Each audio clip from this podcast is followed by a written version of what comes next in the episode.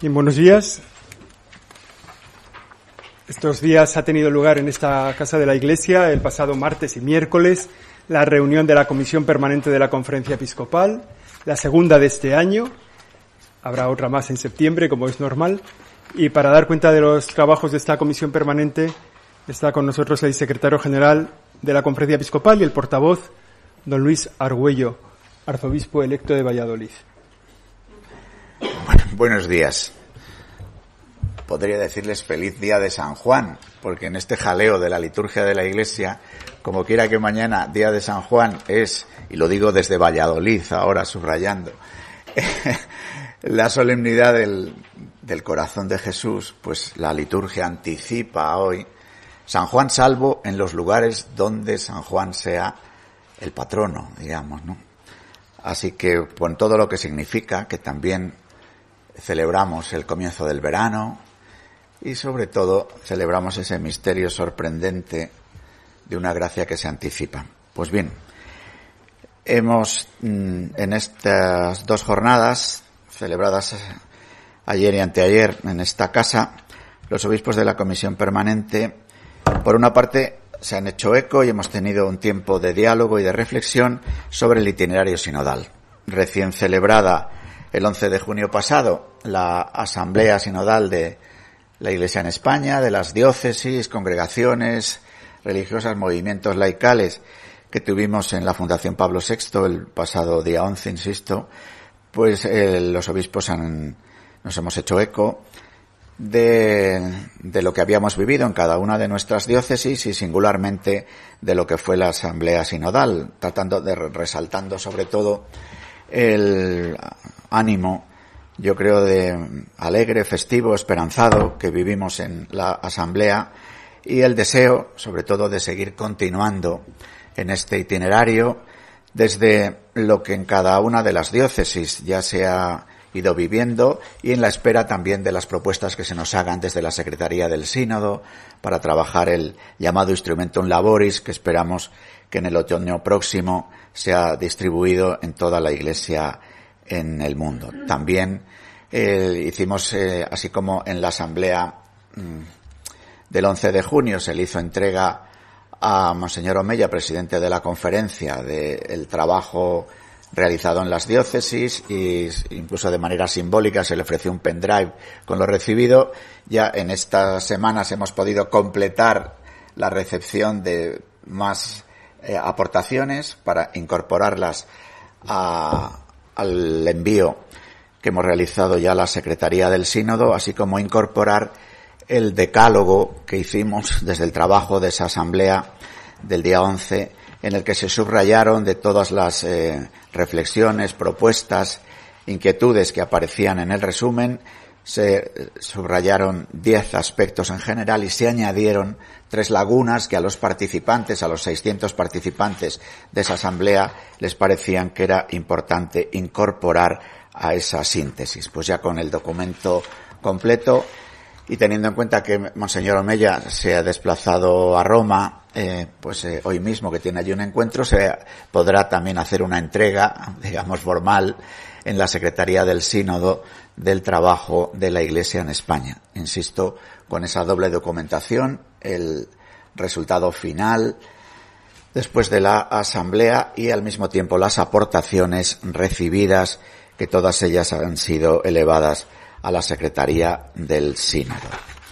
También hemos em, trabajado, hemos recibido una información habitual de, de lo que el servicio de asesoramiento y coordinación que la Conferencia Episcopal tiene de las oficinas diocesanas de protección de menores, por otra parte, en coordinación plena con la CONFER y las eh, oficinas y servicios de las diversas congregaciones religiosas, ha presentado el plan de trabajo previsto para los próximos meses, con una nueva convocatoria, esta vez de dos días, que se realizará en octubre de las oficinas diocesanas y de las congregaciones religiosas, con la elaboración de un protocolo marco para la protección de abusos, recogiendo ya hay muchas diócesis y congregaciones que tienen estos protocolos elaborados, pero lo que estamos queriendo hacer es recogiendo lo que ya se está haciendo y con algunas otras sugerencias que nos pueden venir desde otros lugares, también en relación con eh, el servicio román que hay en Roma, en la Santa Sede,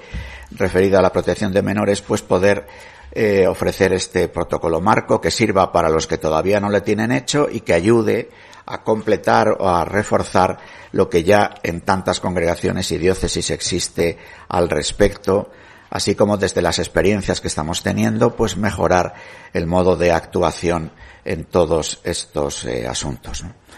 La Comisión Permanente también eh, ha trabajado sobre dos documentos que nosotros pensamos importantes. Un catecismo de adultos, desde la publicación del Catecismo de la Iglesia, el Catecismo de la Iglesia Católica, la Conferencia Episcopal ha elaborado un catecismo de niños, pensemos fundamentalmente para la preparación a la llamada primera comunión, un catecismo de adolescentes, normalmente vinculado a los caminos de preparación a la confirmación, y eh, precisábamos hacer un catecismo de adultos que pusiera al día el ya existente antes del catecismo de la Iglesia Católica el llamado catecismo de, adultos que tenía la propia conferencia episcopal española titulado Es el Señor. Entonces, eh, este nuevo catecismo de adultos va a tener en cuenta una realidad creciente en las diócesis españolas, que es el bautismo de adultos. Es una realidad creciente que en nuestras diócesis, bien en la vigilia pascual, bien en otros momentos, hay adultos que se incorporan a la vida de la iglesia y reciben los eh, sacramentos de la iniciación cristiana, el bautismo, la confirmación y la participación de manera plena en la Eucaristía. Por eso este nuevo catecismo está elaborado siguiendo un poco la pauta del ritual de la iniciación cristiana de adultos y queremos que sea un buen servicio para el catecumenado de adultos, pero también para aquellos que quieran reiniciar de alguna manera la eh, vida cristiana.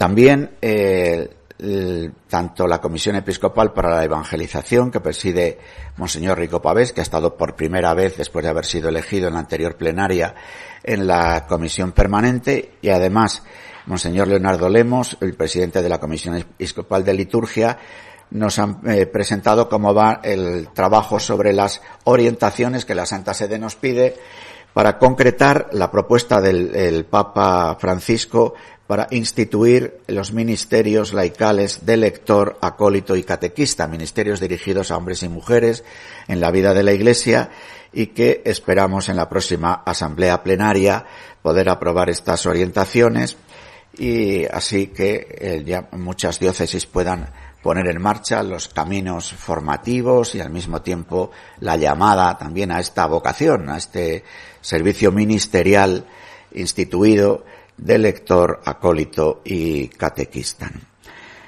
También eh, hemos eh, hecho, a petición de la propia Asamblea Plenaria Última, se ha realizado un trabajo sobre la presencia de presbíteros procedentes de otros países que tienen en España una encomienda pastoral. En concreto, en este curso pastoral hay 1.508 sacerdotes presbíteros de nacionalidad eh, extranjera, en algunos casos con doble nacionalidad, que eh, tienen una encomienda pastoral en España. De ellos, 500, unos 500 en números redondos, el motivo de su presencia en España es la realización de estudios. Pero además de realizar estudios, tienen una encomienda pastoral para colaborar singularmente en el fin de semana en tareas eh, en las parroquias, eh, a veces en el mundo rural, otras veces en, en, Madrid, en Valencia, en Barcelona, que tienen centros de estudios importantes.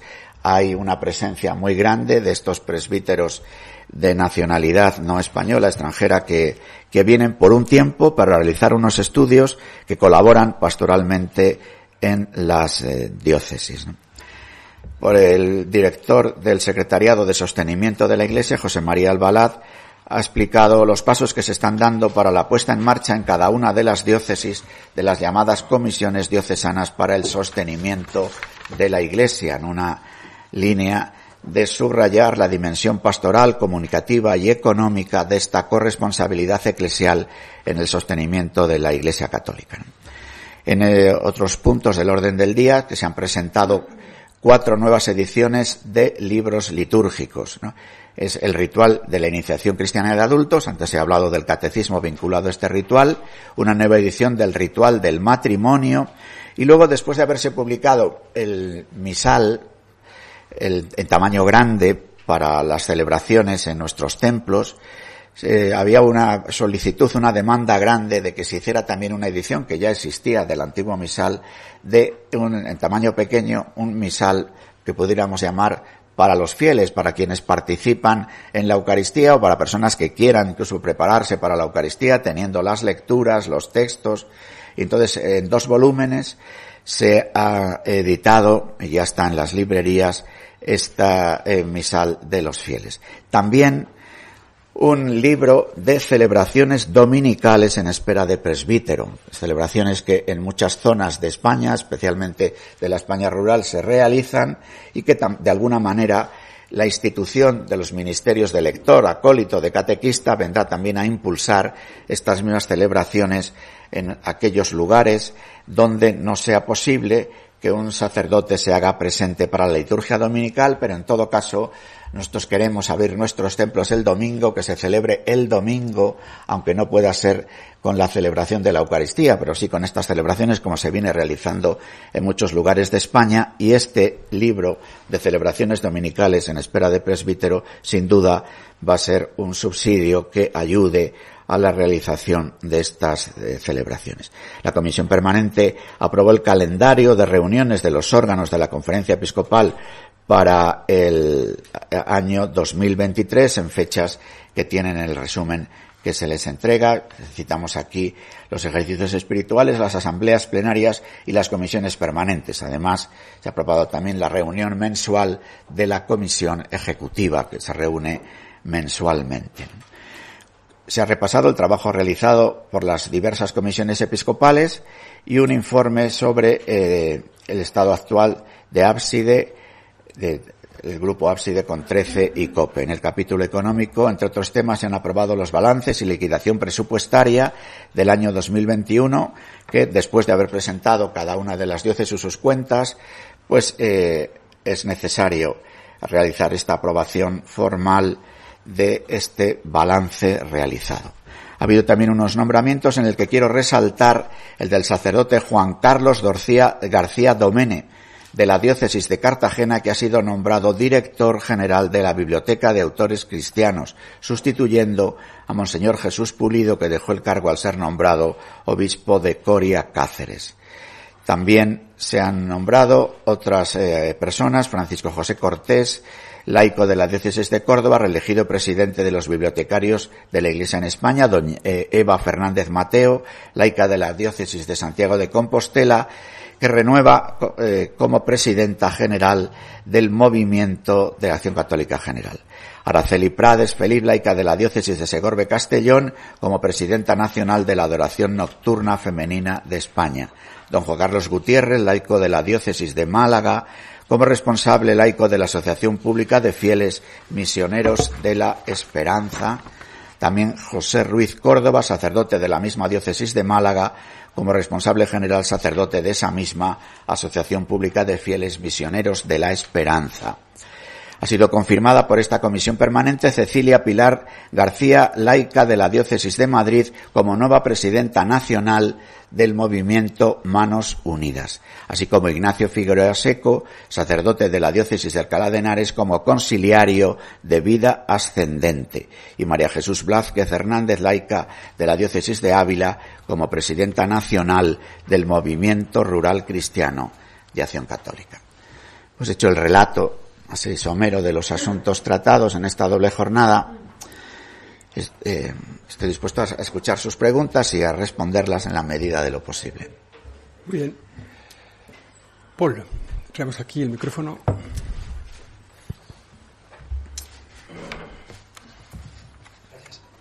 Sí, hola, buenos días, Josécho, don Luis.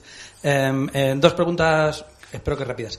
Eh, ayer nos llegó una nota de la Subcomisión de, Familia y Defensa de la Vida, creo que se llama así ahora, eh, sin tocar directamente la manifestación del domingo, pero evidentemente con, un llamamiento a, la defensa de la vida y, apoyar ese tipo de movilizaciones. Quería saber si en esta permanente se ha planteado el asunto, si se ha planteado la conveniencia o no de la presencia de obispos en, en ese tipo de manifestaciones, ya si sabe si va si va alguno, le, va, para, va para récord.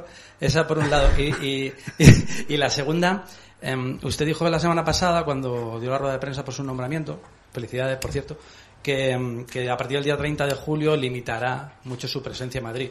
Va a seguir siendo secretario general, entiendo, hasta, hasta la plenaria de noviembre, pero quería saber cómo queda, cómo queda la cosa. ¿Quién pasa a, llevar los asuntos del día a día? ¿Cómo se va a organizar? Y si tiene alguna idea de nombres o de estilos para, para sucederle. Gracias.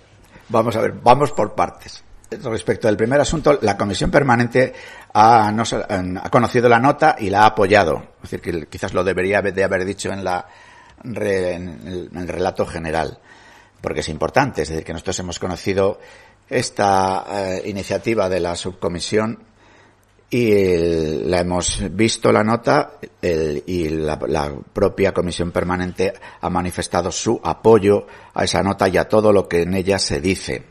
Tenemos que tener en cuenta que el domingo próximo la Iglesia en el mundo está celebrando la Jornada Mundial de las Familias. Comenzó ayer en Roma y hay una invitación a que nosotros hagamos también de alguna forma eco celebrativo con diversas iniciativas en las diócesis, con lo cual en muchas diócesis el sábado, el domingo, hay ya convocatorias de celebraciones en las mismas diócesis.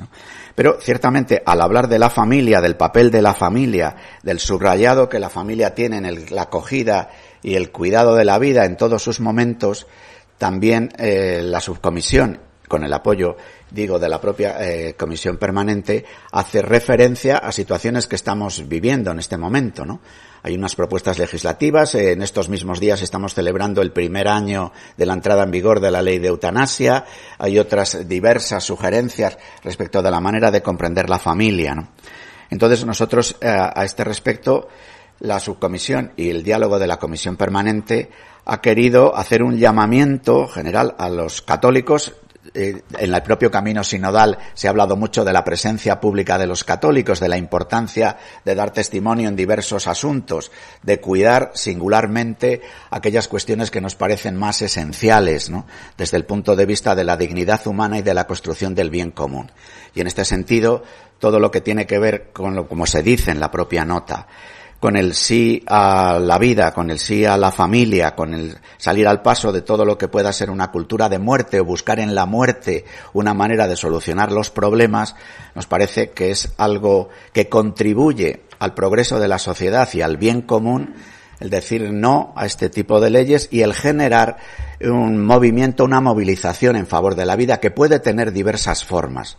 Nosotros valoramos las salidas a la calle, una manifestación, pero ciertamente pensamos que el desafío es eh, mucho mayor, que pide una manera de vivir, una alternativa cultural, una forma de trabajar en diversas dimensiones y aspectos. Por eso el llamamiento que hace la subcomisión eh, se refiere a diversas formas de expresar este sí a la vida y este sí a la familia. Indudablemente, ante la convocatoria de una movilización para el domingo, aunque no se la cita explícitamente, eh, ciertamente se, se contempla, ¿no? puesto que esta es una movilización ya convocada. Nosotros pensamos que las movilizaciones en la calle es algo genuino, propio de la vocación laical, otra cosa es que los laicos, y además en determinados asuntos que pueden eh, subrayar lo esencial de una de la comprensión cristiana de la vida puedan venir acompañados de sus pastores. Francamente no creo que sea así, eh, puede que, que, alguno lo haga, no lo sé, pero por entre otras cosas porque los obispos tienen convocatorias en las propias diócesis ese mismo domingo, ¿no? con motivo de la jornada de las familias y porque se trata de una convocatoria que nosotros queremos amplia. Pensamos que la cuestión del aborto no es una cuestión específica de los creyentes, los avances de la ciencia hoy día hacen que se pueda decir, sin acudir a ninguna página de la Biblia, que en el seno de una mujer embarazada hay una vida nueva. Por eso yo creo que estas movilizaciones son convocadas, eh, son convocadas a ellas cualquier persona que tenga esta sensibilidad en favor de la vida desde los conocimientos de la pura razón. Y en ese sentido, se trata, por tanto, de una movilización genuinamente laical, a la que nosotros invitamos a los laicos católicos a que se movilicen, pero no quisiéramos que pareciera una manifestación solo de la Iglesia. porque pensamos que esta cultura en favor de la vida es eh, algo que podemos compartir con creyentes de otras eh, religiones y con muchos hombres y mujeres que siendo agnósticos o no creyentes, sin embargo, empiezan a caer en la cuenta de que la defensa de la vida en todos los momentos y especialmente en los momentos en el que la vida es más indefensa es una línea roja que conviene no atravesar y por tanto promover esta defensa de la vida. Sobre la segunda cuestión, ciertamente es la, la asamblea plenaria de la conferencia quien elige el secretario, por lo tanto, yo seguiré siendo secretario general de la Conferencia Episcopal Española hasta noviembre próximo. De manera formal, digamos que presentaré mi renuncia, aunque ya lo he comentado, pues cuando la próxima comisión permanente que tiene que hacer el orden del día de la siguiente asamblea plenaria, pues tenga que poner en el orden del día la elección de un nuevo secretario. la, disminuir la presencia, pues eh, eh, quiere decir que en vez de venir tres días como estoy viniendo, pues vendré mucho menos. Algunas semanas no vendré, otras ciertamente el, el secretario tiene que venir a la comisión ejecutiva, el arzobispo tiene que venir a la comisión permanente, entonces eh, hay que aprovechar esos viajes u otros momentos para eh, poder realizar las funciones más básicas para esos dos meses y medio. Afortunadamente en esta casa yo creo que hay estupendos colaboradores, hay dos vicesecretarios generales, hay directores de secretariados, Valladolid no está muy lejos, las teleconferencias existen, el teléfono y el correo electrónico no desaparecen y por tanto la comunicación va a poder realizarse desde una decisión clara, que es tener una, una dedicación prioritaria al pueblo de Dios que peregrina en Valladolid.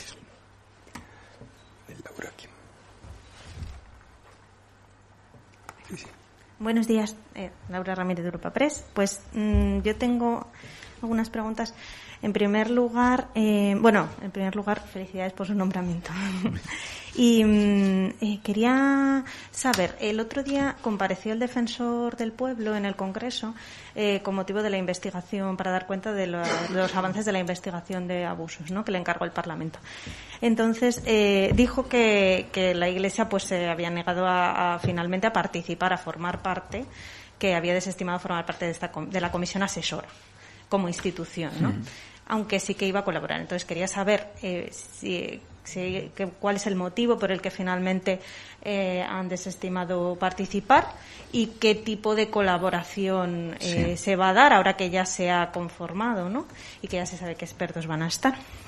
Por otra parte, no sé si podríamos saber cuál es el motivo de la reunión del cardenal Omeya, que no se va a reunir con el con el Papa o me parece que ha dicho que estaba en Roma. Sí, sí, sí. Bueno, el cardenal Omeya va de, pertenece a diversas congregaciones, pero sobre todo a una de ellas, que es la Congregación de Obispos, que se reúne cada 15 días en Roma. Ah. Entonces, en la medida de lo que puede, el cardenal Novella va cada 15 días. Hay veces que no puede, porque coinciden asuntos importantes en su diócesis de Barcelona o en esta casa. En la medida de lo posible acude, por eso no es mucha noticia el que el cardenal Novella vaya a Barcelona, puesto que está citado cada 15 días. Otra cosa es que lo mismo no va cada 15 días y va cada mes, pero la mayor parte de las veces va y va a ese trabajo específico, no a otro. Ahora le hemos dado otra encomienda, que se acerque a la Secretaría del Sínodo y, y entregue el dossier, ¿no? Pero va a su ritmo habitual. Pero volvamos a, la pregunta inicial. Sí, y una ah. cosita más nada más. ¿Y si van a tener alguna participación eh, algún miembro del, de la Iglesia en la cumbre de la OTAN la semana que viene? Si va a haber alguna representación. Em, Muchas gracias. Eh, no estamos directamente invitados. ¿no? no sé si el arzobispado castrense, por hablar de una sección que es de defensa, habrá recibido algún tipo de notificación. La verdad es que no lo sé. Pero formalmente la OTAN es lo que es eh, y no son convocados sus miembros. ¿no? y nosotros no hemos sido, vamos, que no lo consideramos, lo más normal del mundo no haber sido convocados. ¿no? Respecto a la, nosotros habíamos ya manifestado tanto en público como en las conversaciones con el propio don Ángel Gabilondo el que no íbamos a participar institucionalmente y subrayo lo de la dimensión institucional que es importante en las cosas. ¿Por qué? El propio don Ángel Gabilondo en su comparecencia el otro día en las Cortes Generales ya puso de manifiesto que esto no era algo visto de manera pacífica por las personas con las que él había conversado, que había algunos de los que había conversado que no les parecía oportuno. No es esa la razón por la que nosotros no vayamos, pero supone, si cabe, un argumento más.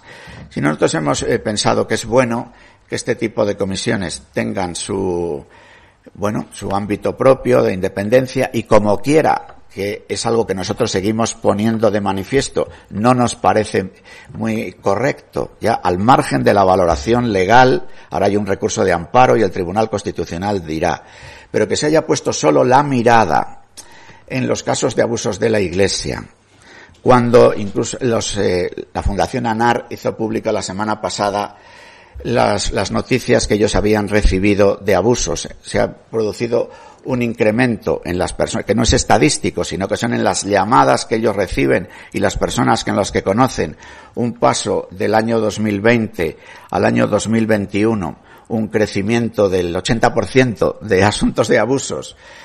Entonces, siendo una problemática social tan grave, el que una institución tan importante como el Congreso se dirija al, al defensor del pueblo solicitando solo que sea la Iglesia la mirada, pues Mm, no nos ha parecido oportuno, por eso tampoco nos parece oportuno institucionalmente eh, confirmar con nuestra presencia eh, estar en algo en lo que en principio tenemos esta reserva. Pero por otra parte, nosotros creemos que es prioritario para nosotros el abordar toda esta problemática, el escuchar a las víctimas, el hacer lo posible por mirando hacia adelante, que los caminos de prevención, que los caminos de formación, que la renovación espiritual a la que nos sentimos convocados se realice. Don Ángel Gabilondo dijo que la Iglesia tendría una ejemplaridad singular y que por eso se la ponía en la mirada. También yo pienso que un padre tiene una ejemplaridad singular que tener ante sus hijos y la mayoría de los abusos desgraciadamente se dan en el seno de las familias.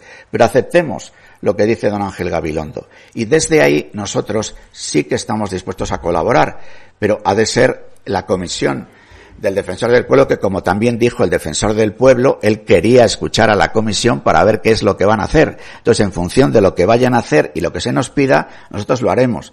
También eh, insistiendo que no se trata de poner a las víctimas ante una nueva y repetida necesidad de andar contando su historia, puesto que les estamos acogiendo en las oficinas diocesanas.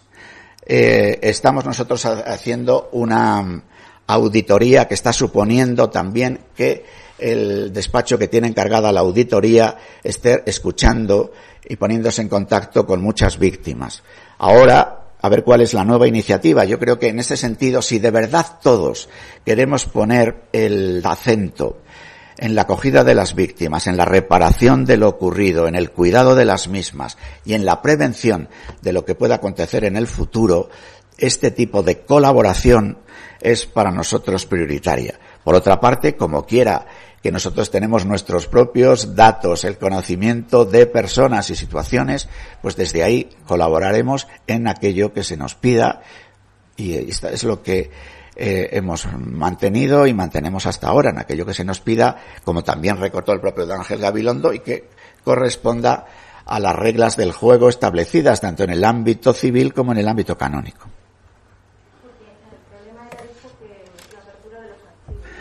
Mira, yo creo que respecto de los archivos se ha generado una expectativa que, francamente, no, eh, no, sé de dónde puede venir. Porque ¿cuál es? una de las acusaciones que se hace a la Iglesia o a otras entidades donde haya podido haber abusos, pensemos que de todos los datos recibidos el país acaba de hacer un segundo dossier. Eh, nosotros tenemos nuestros propios datos. Con los datos nuestros, con los de los dos dosieres del país, con los de todas las informaciones de prensa que hemos recogido, podemos afirmar que el 80% de los casos de los que tenemos conocimiento son anteriores al año 80. Es decir, tienen más de 40 años. Por lo cual, desde el punto de vista civil penal prescritos, desde el punto, punto de vista civil canónico, pues puede siempre levantarse la prescripción. Muchas de las personas acusadas están fallecidas. Todos los responsables eclesiales, obispos, provinciales, superiores mayores, que estaban entonces, no están. Cuando a veces se dice que eh, estas entidades encubren, si de verdad hubiera encubrimiento, ¿se va a dejar por escrito el encubrimiento? Que hay una expectativa sobre los archivos, francamente, pienso, desorbitada. Con todo, nosotros no estamos dispuestos a una apertura generalizada de los archivos, porque no lo haría ninguna institución. Pero sí estamos dispuestos, ante la noticia referida a una persona en concreto, como ya está ocurriendo en las visitas que realiza el despacho Cremades a las diócesis y las que hará en las próximas semanas a las congregaciones religiosas, es que si sobre personas concretas que aparecen en las acusaciones es necesario conocer su historial eclesial, eso se podrá poner a disposición. Insisto, por tanto, no a una apertura generalizada. Creo que lo de los archivos es más una expectativa mediática que real y sí a aportar los conocimientos que tengamos. Si esos conocimientos tienen que ver con eh, asuntos que están archivados, por ejemplo, ha habido asuntos que están juzgados y del juicio hay una sentencia. Las sentencias de los juzgados civiles son públicas, aparte de que estén en nuestro archivo, pero es que son públicas. Luego están los juicios canónicos, esos no se, no se, no se hacen públicos, pero eso sí que puede haber eh, eh, un, algo archivado. Es así, es así tan, es tan concreto como eso, pero es que si no, me diera la impresión de que pareciera esto como una especie de relato de película medieval, de pensar que uno va a entrar en un archivo y se va a encontrar allí pues algo del nombre de la rosa. Un libro oculto, secreto. No, no, no, es que las cosas son mucho más sencillas.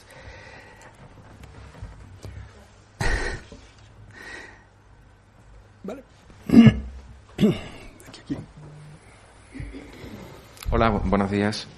Eh, quería preguntarle si la conferencia episcopal entregará conjuntamente los 506 casos que ha recopilado y las denuncias que ha recibido al bufete Cremades también a la, a la Fiscalía. Y si no lo hace, también preguntar por qué. El pasada, la pasada semana también entregó el primer dossier del país junto con el segundo que le, mm. que le hizo entrega a mi diario. Quería preguntarle por qué no han entregado la información de las investigaciones sobre estos 251 casos que que ya han llevado a cabo y que ya llevan varios meses con, con ella.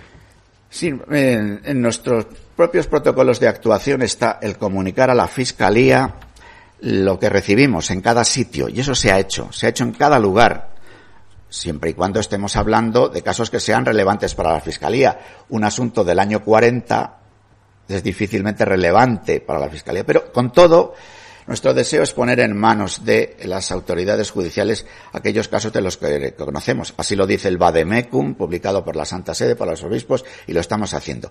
La acción llevada a cabo el otro día tiene que ver con, porque al haber recibido la conferencia episcopal en manos de su presidente en Barcelona, el dossier nosotros, después del camino que hemos andado, después de la experiencia vivida con el otro dossier, después de los encuentros del servicio de coordinación y asesoramiento, las reuniones con las oficinas de los religiosos y las nuestras, hemos visto adecuado, ahora porque con el anterior dossier y como con los datos que nosotros teníamos, eh, se había ido poniendo por cada eh, congregación o por cada oficina, eh, poniéndolo en manos de las autoridades civiles. Ahora, como lo recibimos en su conjunto, eh, nosotros hemos querido hacer. Una vez que hemos recibido el dossier, lo hemos enviado a cada congregación y a cada diócesis, lo que corresponde a cada congregación y cada diócesis, no el dossier completo.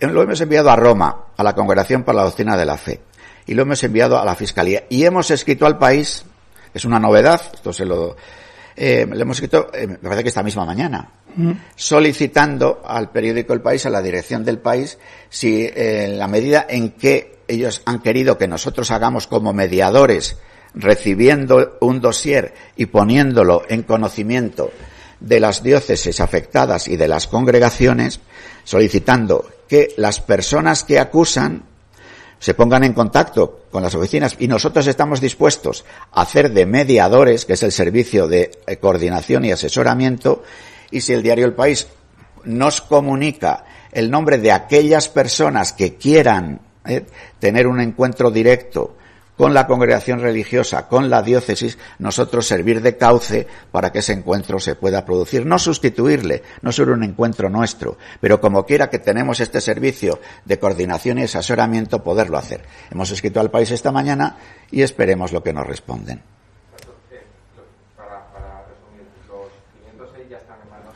Sí, claro, claro, en, la medida. Quiero decir que de, esos eh, hay, hay casos que penalmente no tienen recorrido y le tienen canónicamente. Yo les he hablado a ustedes varias veces de los casos que están. Fíjense que el, de, de, las informaciones recibidas por el país en los dos dossiers, tenemos un conjunto, había 251 y los casos nuevos de este dossier son 195. Entonces, en conjunto, 251 más 195 hacen casi 450. Eh, por otra parte, las mismas fichas que eh, recoge el dossier del país confirman la buena idea que hemos tenido con hacer una auditoría. Porque si uno lee esos ficheros, se da cuenta de que en algunos casos son personas que han oído que a un primo, que a un hermano, que a un amigo le hicieron esto en este colegio. En otros casos son relatos directos. En, en un caso, por ejemplo, hablo de un caso que afecta a mi diócesis de Valladolid aparece una persona de fallecida. Los abusos, supuestos abusos, esa es otra. Un fallecido no puede defenderse. Son del año 60. Pero el que le denuncia es en Valencia, porque entonces ese sacerdote perteneciente a una hermandad religiosa estaba en Valencia. Pero como quiera que luego le trasladaron a Valladolid, le ponen en la lista de Valladolid diciendo, no sea que en Valladolid, como abusó en Valencia, pueda hacer abusos en Valladolid. ¿Cómo se investiga esto? ¿Con una persona fallecida? ¿Con un denunciante que está en Valencia? ¿Con un número que se cuenta luego en el relato? Por eso nosotros espigando decimos que hay 195 casos nuevos, porque bastantes de los que aparecen en este dossier ya habían aparecido en la prensa, los otros casos ya están juzgados. Entonces hay 195 que a nosotros desde nuestro estudio, pero claro, ahora está enviado a las diócesis está enviado a las congregaciones. 14% afectan a diócesis, 86% a congregaciones de este, de este último dossier. Cada congregación tendrá que decir, oye, que de estos eh, dos o tres que me habéis mandado a mí, estos ya están resueltos. Eso no lo sabemos. Nosotros decimos, ahora en bruto hay 195 nuevos. Veremos los que hay. Veremos cuáles coinciden con algunos de nuestros 506 o los que puedan ser. Nosotros mantenemos el compromiso de que cada año, a final de año, daremos un informe de las novedades que haya habido en cada oficina. Y diremos, en este año hemos tenido noticias de este, este asunto nuevo. A mí, en cierto modo, me da una tranquilidad de que las cosas no se están haciendo muy mal, cuando del siglo XXI, en esta nueva información, solo hay nueve casos. Que afecten a diócesis solo hay un caso. Y de los nueve casos nuevos, eh, seis de ellos, que son de un grupo, están juzgados. Juzgado y en el, en el asunto penal resuelto la absolución de los acusados por prescripción porque la acusación era de un delito de pequeña gravedad que hace que el plazo de prescripción sea pequeño. Y en el caso del el único caso que hay de una diócesis española, también el asunto está ya encauzado tanto en los tribunales. Es decir, que en el siglo, en el siglo XXI, nosotros, en el informe que les dimos de los 506, tenemos recogidos asuntos que hayamos tenido noticia de, eh, no me acuerdo ahora la cifra, pero son cincuenta y tantos, sesenta que son los que, eh, y en los dos dosieres del país del siglo XXI aparecen en torno a 20 acusados. Entonces, cuando, por otra parte, que esto es coherente con el informe de la Fiscalía, que aparecen 69 casos en la Fiscalía, cuando, por otra parte, aparecen miles de casos de abusos en otros ámbitos de la sociedad.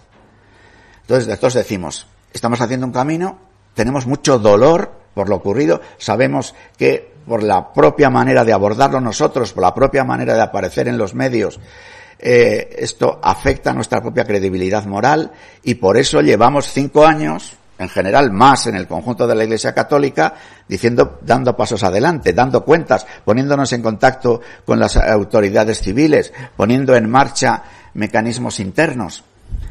Y diciendo aquí estamos y deseando de que esta colaboración pueda extenderse a poder abordar la situación en ámbitos más generales de la sociedad donde el problema desgraciadamente sigue en línea creciente.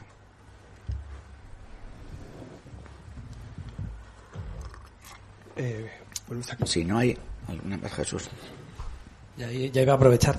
Que, mm, dos cosas, dos cosas eh, también rápidas. Una, que a mí no me había quedado muy claro y, seguramente a lo mejor hasta lo hemos publicado, pero no, no lo recuerdo. Eh, ¿Hay una, un recurso de amparo de la Conferencia Episcopal ante el Constitucional respecto? Ah, vale, vale. El recurso de amparo ha sido presentado por dos organizaciones. Bien, bien, bien. Vamos, eh, que son E-Christians y One for Us. Bien, bien, era lo que, era lo que tenía yo en la cabeza. Sí, perdón, y vale, vale, vale. que la, la conferencia valoró esto. nuestra propia comisión, el eh, Consejo Episcopal eh, de Asuntos Jurídicos hizo una valoración jurídica. Tenemos un dictamen. Por, cierto, un dictamen encargado a una profesora, María José Roca, que luego ha publicado en El Mundo, me parece la semana pasada, el, bueno, el resumen de su valoración, ¿no? Es decir, que, es una profesora de la Carlos III de Madrid y que dice que en su, a su juicio, de eh, profesora experta en estos temas, pues es de dudosa legalidad, constitucionalidad el acuerdo tomado. Pero nosotros no hemos tomado esa decisión. Pero no cabe duda de que esta decisión de poner el foco en la Iglesia, estamos diciendo en todo el camino sinodal que la Iglesia no es solo el obispo, que es todo, todo el pueblo de Dios.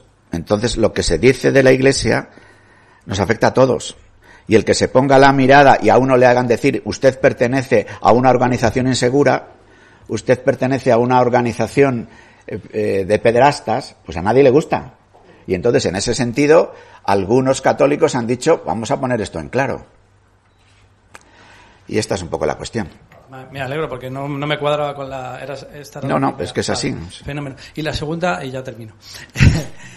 En, eh, hubo una reunión hace unos días del ministro de la presidencia de, de Bolaños, iba a decir Monseñor Bolaños, de Bolaños, de Félix Bolaños con, con, el Papa Francisco. Yo no sé cómo la valoran y si de verdad creen que, eso puede tener alguna repercusión de cara a, los diálogos que, que mantienen con, con, el gobierno, de cara, a, principalmente entiendo que por cuestiones fiscales o económicas. Nosotros, el que el, gobierno de España tenga el deseo de, de, encontrarse con el Papa Francisco y que además, como el propio eh, ministro de la Presidencia dijo en la rueda de prensa posterior, fuese un encuentro inspirador para él y le valorase como muy positivamente, no puede menos que parecernos bien.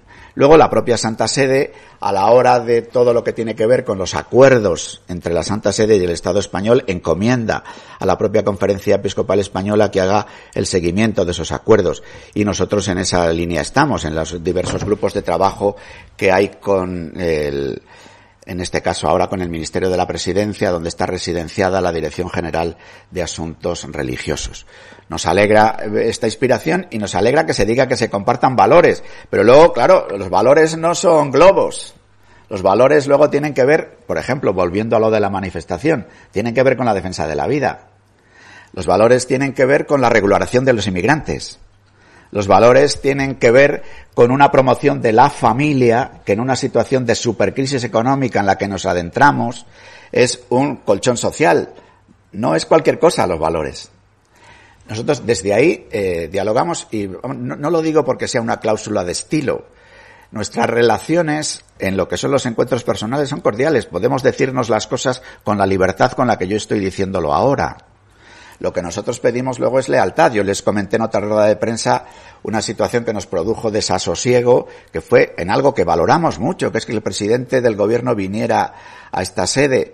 Pues hombre, ver que las conversaciones que habíamos tenido sin haber salido de la casa, algunas cosas se filtraron y de manera interesada, que luego nos obligó a hacer un estudio detalladísimo, finca a finca, de, vamos, que ya es el que habíamos entregado, que luego lo, lo hicimos público. Entonces, pero en ese sentido, que haya un deseo de el gobierno, de miembros del gobierno, de querer tener entrevistas con el Papa, ni que decir tiene que no puede menos que alegrarnos y parecernos bien. Don Luis, mm, para muchos eh, en la Iglesia el 11 de junio en la Asamblea Sinodal fue un día podríamos decir que hasta histórico. ¿Cómo valoran un poco los, los obispos de la permanente este día y cuáles serían los siguientes pasos en España? Yo creo que un acento fuerte que se ha puesto en la valoración es la continuidad con el Congreso de Laicos, que desgraciadamente celebramos el Congreso de Laicos y vino la pandemia al mes siguiente, con lo cual muchos de los acentos de aquel Congreso de Laicos, no, no, voy a decir que no se pusieran en marcha, pero se pusieron en marcha con la sordina que nos impuso a todos el confinamiento y luego la falta de presencialidad debida a la pandemia. ¿no? Incluso yo creo que hay asuntos del Congreso de Laicos que ya se decía sinodalidad expresamente, que se hablaba de discernimiento, que se hablaba de primer anuncio, de presencia pública, que han sido recogidos aquí. Por otra parte, en los previos al, Congreso de Laicos participaron en orden a treinta y tantas mil personas. En el proceso sinodal han participado doscientas veinte mil. Es decir, que en ese sentido, dentro de que nos hubiera gustado que la participación hubiera sido mayor, pero ha habido un crecimiento de participación, no de participación de un día, sino en grupos de trabajo en una época en la que todavía ha costado la presencialidad. ¿no?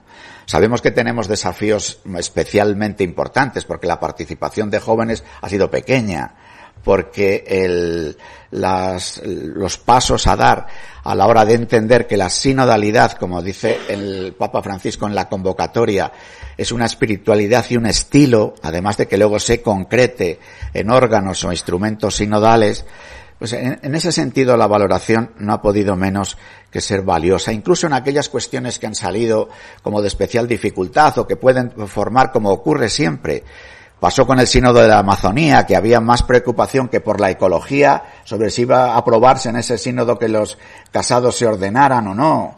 O, o, pudo pasar en el sínodo de la familia, que queriendo promover la belleza de la familia, la preocupación mayor fue si los divorciados comulgaban o no, la expectación previa y la posterior.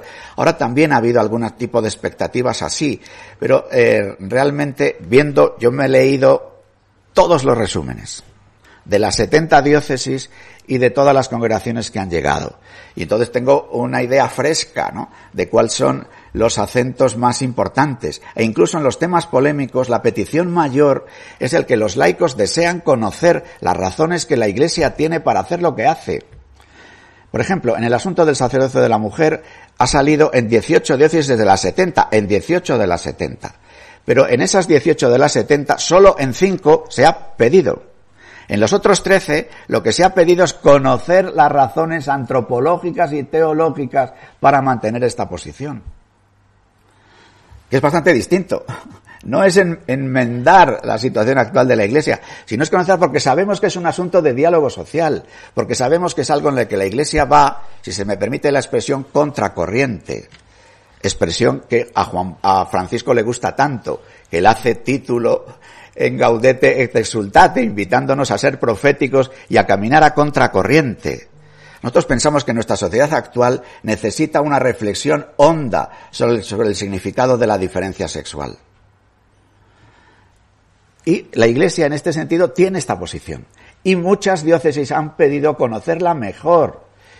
Y de las 75, y además poniendo en muchos casos, algunos han dicho ni siquiera como la propuesta mayoritaria, pero termina siendo el titular. Bueno, pues bendito sea Dios, eso es cosa de ustedes, que hacen los titulares. Pero yo puedo decir que después de haberme leído 1500 folios sobre este asunto, pues las preocupaciones, eh, no sé si algunos dirán desgraciadamente, otros dirán afortunadamente, son otras. Y es que queremos superar el clericalismo, como se dice en el papel, bilateral, porque el clericalismo es de los clérigos, evidentemente, pero no solo, es que queremos, fíjese que el asunto más tratado, unánimemente tratado, ha sido la Eucaristía. La Eucaristía. En las 70 diócesis. Como diciendo, esto de, de caminar juntos brota, nace de un sitio. Ahora eso sí, desde la Eucaristía, hombre, los lenguajes, las homilías, la, la participación. Pero eso ha sido el, el, gran asunto. Que por otra parte, en una iglesia que camina, la iglesia es un permanente entretejer de camino y mesa. Camino y mesa. Pues hete aquí que preguntando sobre el camino, el asunto repetido en las 70 diócesis ha sido la mesa. Pero bueno, yo comprendo que eso no es mucho titular para un telediario. Es una cuestión que en el interior de la vida de la Iglesia nos resulta significativo. Pero no es un titular, eso lo entiendo. Pues ahí primero. Buenos días, don Luis. Siguiendo un poquito con esto, eh, mi pregunta es, me llama la atención por qué, si como usted comenta, el tema, por ejemplo, del, del sacerdocio femenino, también se planteaba en la síntesis el tema de plantear la opcionalidad del celibato de los sacerdotes, si es un tema tan minoritario, ¿por qué se incorpora en la, en, en la síntesis final? Y si a lo mejor esto, claro, puede haber gente que lo entienda como que si se incorpora en la diócesis, de algún modo la Iglesia en España lo, lo, lo toma como propio, ¿no? Vamos a ver, el, el, primero, nosotros teníamos el compromiso doble de que todas las voces llegaran a la Secretaría del Sínodo. Y así, y así está siendo. ¿eh? Aun teniéndolo que llevar en un pendrive, porque si no, el presidente hubiera ido en el avión con carga excesiva. Eh, y en los propios informes de las diócesis que de alguna forma recogieran todo lo que hubiera salido. Pero si se lee bien lo que en el informe general se dice, verá que este nosotros además eh, en el informe se pone una cita del Papa Francisco de querida Amazonía. Y en esos números de querida Amazonía, precisamente porque la petición mayor es conocer el magisterio de la Iglesia, no hemos puesto todo el magisterio de la Iglesia, sino el más reciente sobre el asunto.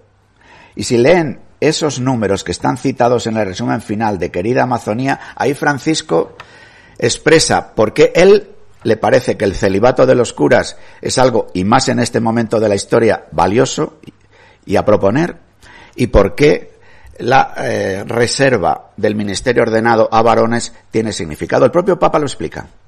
Por eso está puesta la cita ahí. Se recoge, por una parte, que es un asunto, se recoge que el subrayado mayor es conocimiento del magisterio y se cita el último, el magisterio más reciente, en un sínodo en el que se planteó también la cuestión. En la Amazonía, con situaciones respecto a lo que yo he mencionado antes, la Eucaristía y los ministros para celebrar la Eucaristía, que tienen unas condiciones dramáticas o de una mayor escasez que la que podemos vivir en otras zonas del mundo. Y sin embargo el Papa dice lo que dice. Y nosotros, en nuestro resumen, hemos incorporado esto. Yo creo que está bien, ¿no? Para un día sí. de verano. Muy bien. Pues eh, ah, perdón. perdón. me olvido, perdón. Además, No, lo había dicho ya antes. No, Minerva bien. de Radio Nacional. No, Sí, buenos días. La pregunta que le voy a hacer es bastante amable y no creo que dé para ningún titular. no, por Dios. Pero quería, he llegado tarde, me disculpo, pero creo que había dicho que habían aumentado los bautismos en, en adultos. Sí. Entonces quería preguntar eh, mm, si saben qué razón, si tiene que ver con las comuniones, o sea, si son adultos pero se refieren a, a niños que a lo mejor tengan que hacer la comunión y por eso tengan, o a qué se Sí. refería. La Iglesia española está anunciando años tras año la disminución de los bautismos de niños. Digo, o sea que las ponemos todo ahí. Pero ciertamente hay un incremento de bautismos de adultos. Primero, el bautismo de adultos era una cosa rarísima en España. No lo es en Francia, por ejemplo, pero entre nosotros sí. ¿A qué llamamos nosotros? ¿Qué contabilizamos como bautismo de adultos? Los bautismos que solicitan personas mayores de 14 años. Por tanto, es verdad que con motivo de las primeras comuniones se solicita el bautismo, pero eso no está contemplado en lo que yo llamo, he llamado incremento de bautismo de adultos. Y es una razón. El bautismo de adultos se está produciendo, yo creo que por diversos motivos. El primero es porque hay personas que en relación con otros creyentes expresan su deseo de conocer la fe y de eh, compartir la fe. Hay otro segundo motivo, que, sí que eh, sería análogo a lo que, está en su pregunta, por una razón sacramental. Que hay personas que con motivo del matrimonio una persona que va, que quiere contraer matrimonio con una persona que está bautizada, aunque podría celebrarse el, el matrimonio entre un bautizado y un no bautizado. Pero en el diálogo, en el noviazgo, en el paso de decidir nos casamos y compartimos, pues también queremos compartir la fe. Y hay un grupo de adultos que el motivo de la petición de su bautismo tiene que ver con razón matrimonial. Pero otros es que, bueno, en las búsquedas, que yo creo que afortunadamente el corazón humano es un corazón inquieto y está siempre en permanentes búsquedas de sentido, de significado de la existencia, pues hay personas que vuelven a descubrir que Jesucristo y su Evangelio es una buena propuesta para vivir y quieren vivirla con otros, en una compañía que es la Iglesia. Sí.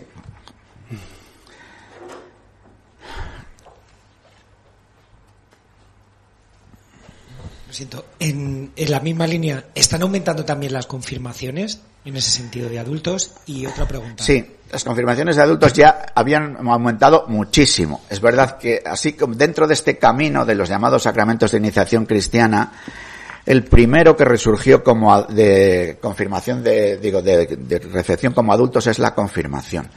Aquí sí que las razones de tipo sacramental son potentes, a dos niveles. Para ser padrino de un bautismo, padrino de un bautismo significa que alguien quiere ayudar a los padres a acompañar en el camino de la iniciación cristiana. Entonces la Iglesia dice, hombre, ¿cómo usted va a hacer acompañar en un camino que usted no ha hecho? Y entonces se pide para ser padrino estar confirmado.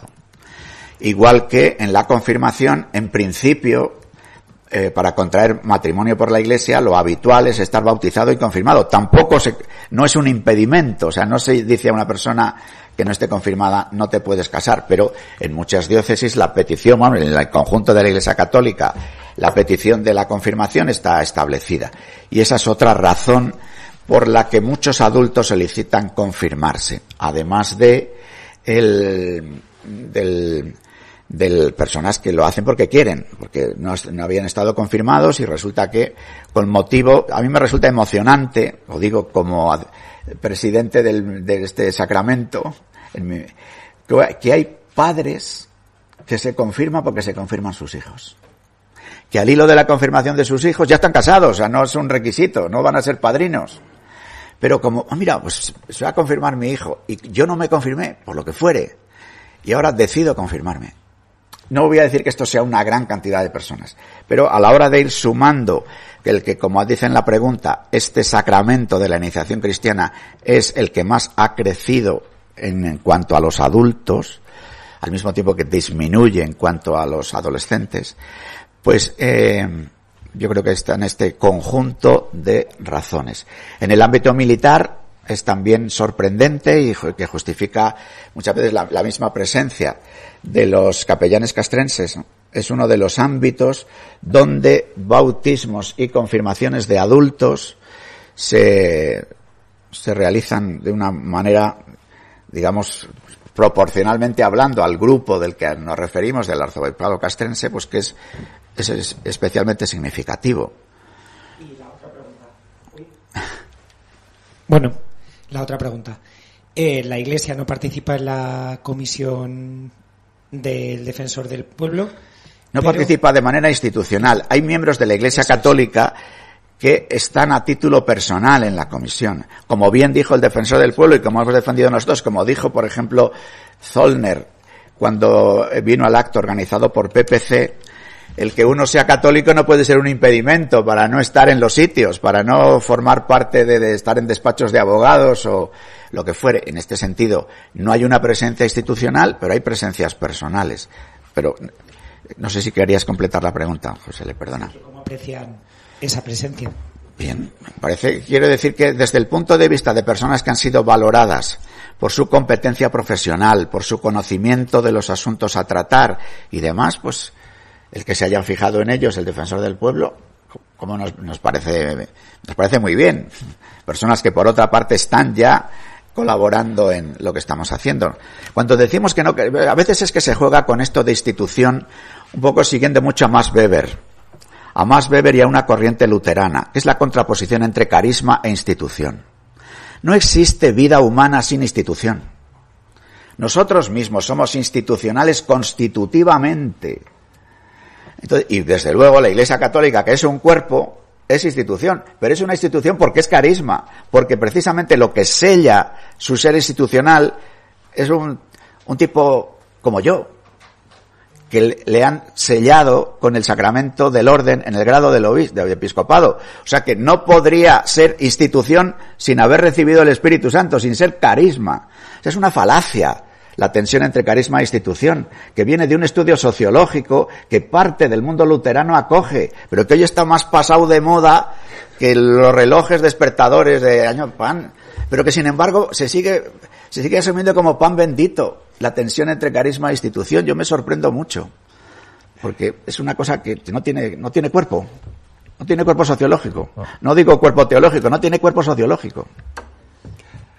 Bueno, me parece así una reflexión para llevarnos la de verano y, poder hacer una lectura de más. Que muchísimas gracias a todos por vuestra presencia y que nos seguiremos viendo. En septiembre habrá comisión permanente otra vez, o sea que a la vuelta del verano, al menos entonces nos volveremos a ver. Gracias a todos. Muy bien.